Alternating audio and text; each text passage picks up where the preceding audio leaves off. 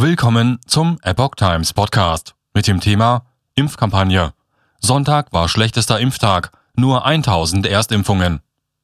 Ein Artikel von Epoch Times vom 28. Februar 2022. Das Corona-Impftempo in Deutschland geht immer weiter zurück. Das geht aus Daten des Robert Koch Instituts vom Montagmorgen hervor. Der zurückliegende Sonntag war demnach nur noch mit rund 1000 Erstimpfungen der schlechteste Corona-Impftag seit Beginn der Kampagne von vor über einem Jahr.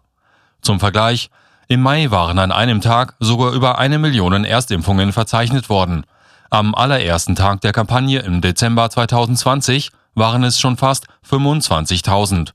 Die Erstimpfquote liegt Stand Montagmorgen unverändert bei 76,3 Prozent. Weiterhin haben 75,4 Prozent die Grundimmunisierung, also in der Regel zwei Impfspritzen. 56,9 Prozent haben eine Auffrischungsimpfung.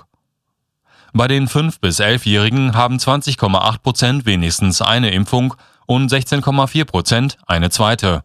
Bei den 12- bis 17-Jährigen sind 64,9 Prozent einmal geimpft, 61,7 Prozent haben eine zweite Impfung und 27,3 Prozent eine Boosterimpfung.